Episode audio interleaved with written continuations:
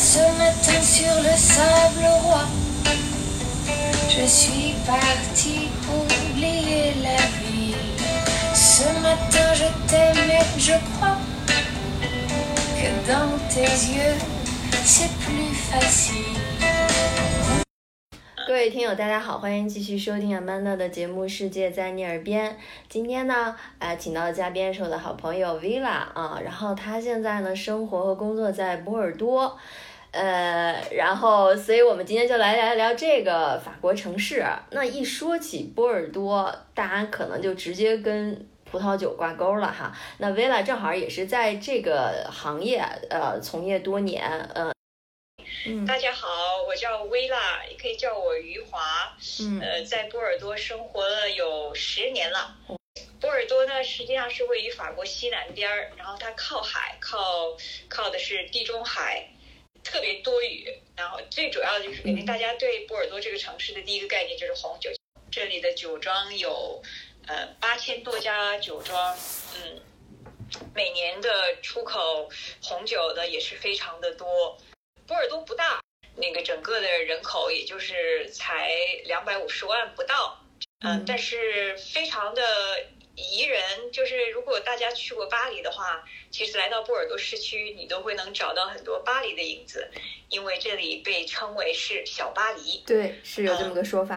呃，其实最漂亮的，我觉得还是在波尔多周边的这些城市，各种的小镇，比如说像圣埃美隆小镇，它有一条河把波尔多就给分成了左岸和右岸。像我家就住在左岸，叫做梅多克的这样一个大的产区。一般大家都会说波尔多的列级酒庄，也就是一八五五年的时候，呃，拿破仑他们要在当时的巴黎举办一次世界博览会。然后为了推广法国葡萄酒，他就要求波尔多给出一个这样的等级制度。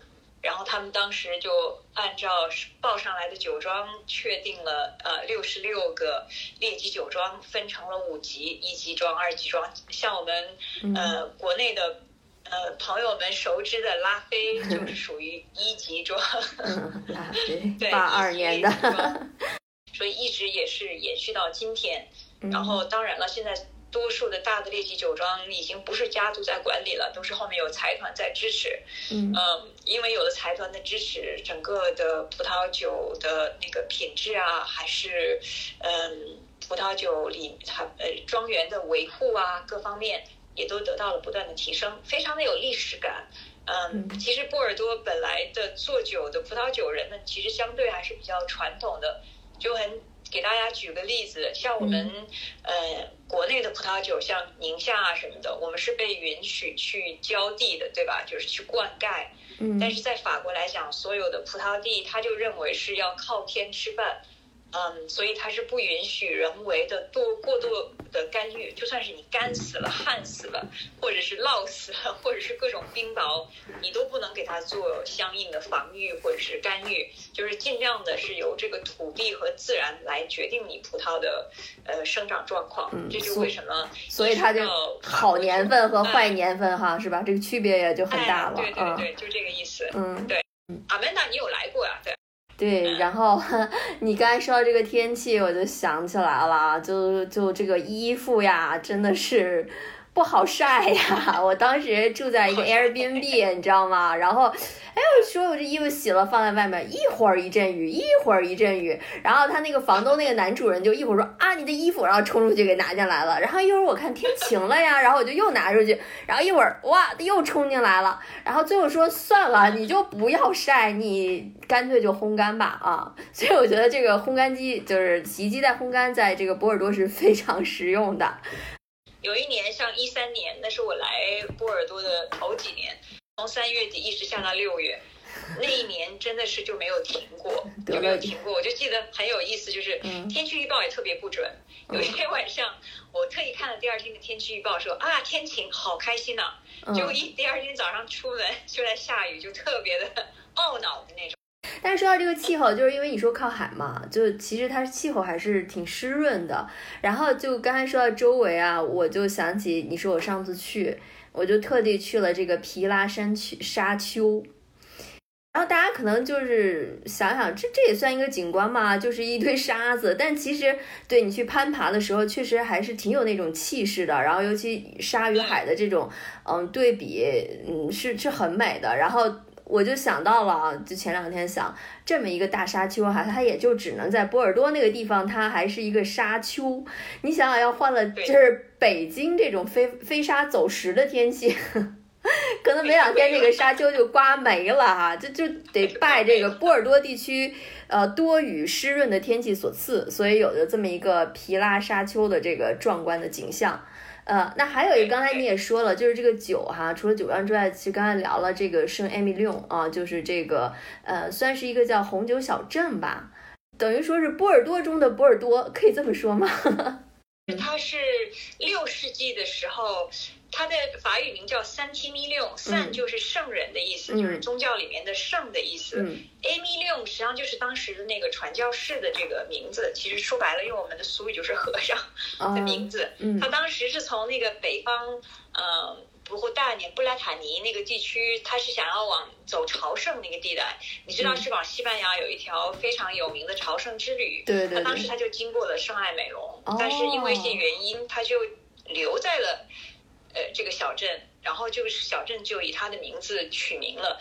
在我的还有视频号，就是花花在波尔多啊，最近一期的视频，然后是请了他们当地的旅游局的局长给我们讲了这个故事，嗯是非常非常漂亮的一个小镇，很好看。对，它是被 UNESCO 就是联联合国教科文组织列为世界遗产。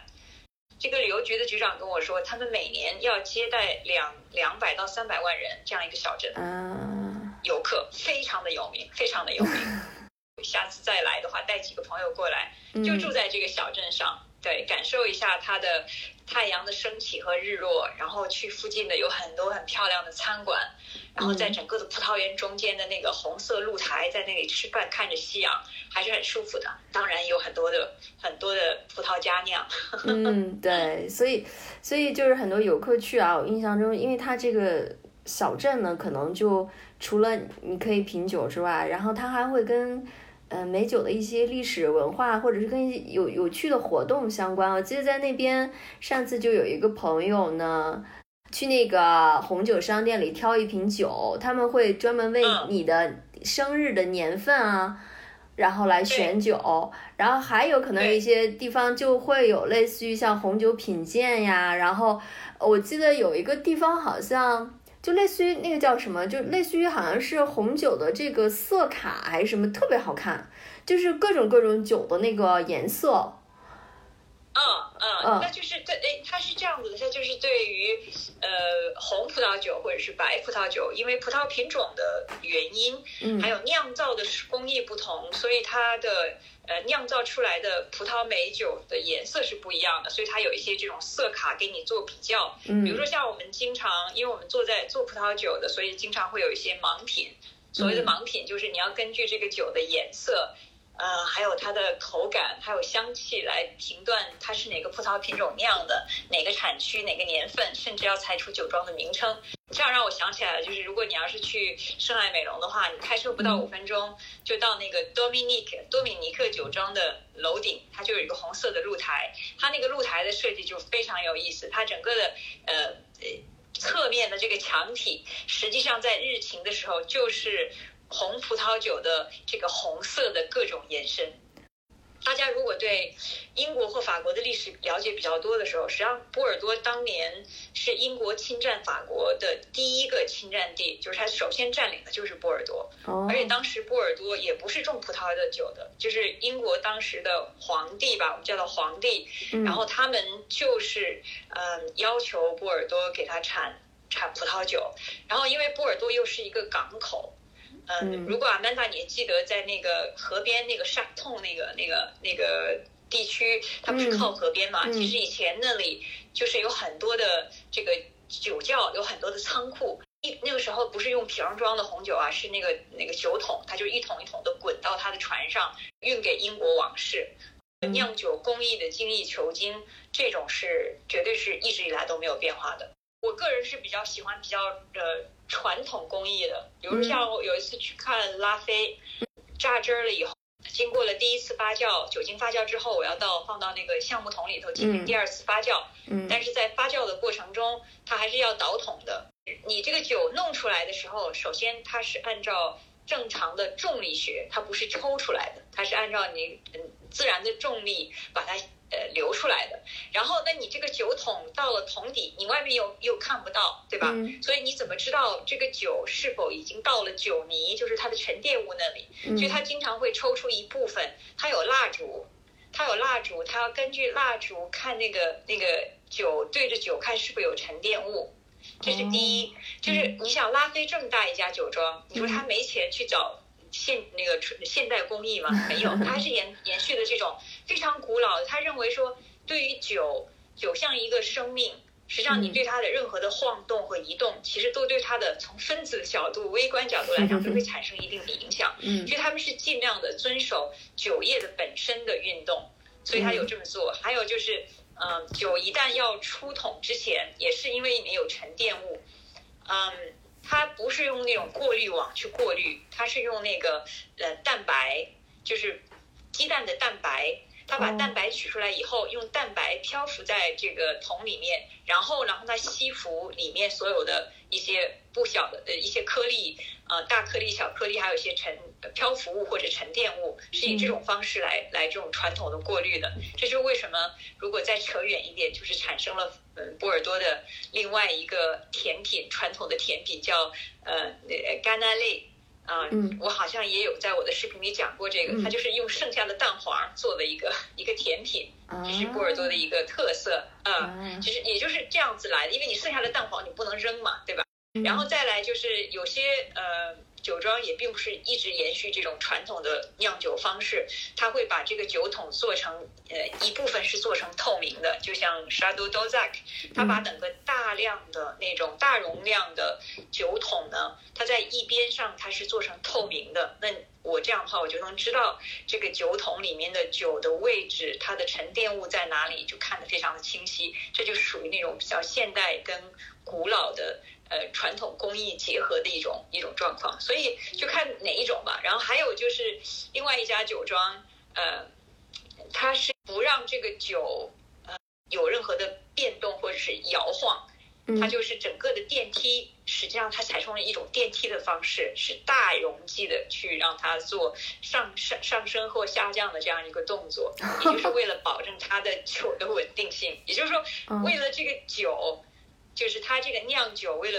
遵守他原先的这种自然的运动，他们就做了很多这种动作啊，做了很多这种动作。给酒给酒桶修了个电梯对哈啊，其实我最想看的是他的古老的酒窖，因为他的酒窖里面的酒，比如说都有十七世纪、十八世纪的酒，然后那个哦酒真的是放在那里，就是就是几百年没有动过的。我就想起一句话哈，我们现在不是老是说我有酒，你有故事吗？然后我就想说，波尔多的酒是，呃，又有酒，这个酒又有故事。其实说到这个酒庄哈，其实有一阵儿，嗯，国内其实包括从明星啊，从一些呃企业家都挺热衷去波尔多去投资这个酒庄的，嗯，但好像那个火了几年，现在来看的话，嗯，这是一个好的投资吗？购买酒庄的投资还是以企业，有的是很多是国企，就是以企业的形式来投资的。我当时我记得两年前我看过一张地图，是嗯波尔多这边一个当地的媒体发变出来的，就讲说中国的酒庄有多少家，其实这个规模还是挺大的。嗯但是从酒庄投资的角度，呃，要看，我觉得肯定很多的投资酒庄的朋友们，估计还没有以呃意识到说这个酒庄其实，在你买下那一刻，并不代表你的你你的资金投入就已经结束了，实际上还是源源不断的，因为酒庄呃从头到尾你还是有个现金流。你还是要有人员的维护，还是要有人员去作业，去去这个，就像我们所有的农产品一样，我不可能嗯买了以后就没了，对吧？嗯尤其还有就是你买了很多，呃，像国内的投资家们，他们会买一些酒庄是带比较好的城堡。那么这个城堡来讲，对于法国来讲，它属于这种文化遗产的东西，你也是不可以说随意，就是那个它的维护费用还是非常高的。嗯。好，那我们下期呢，接着和薇拉来聊波尔多的美酒和美食。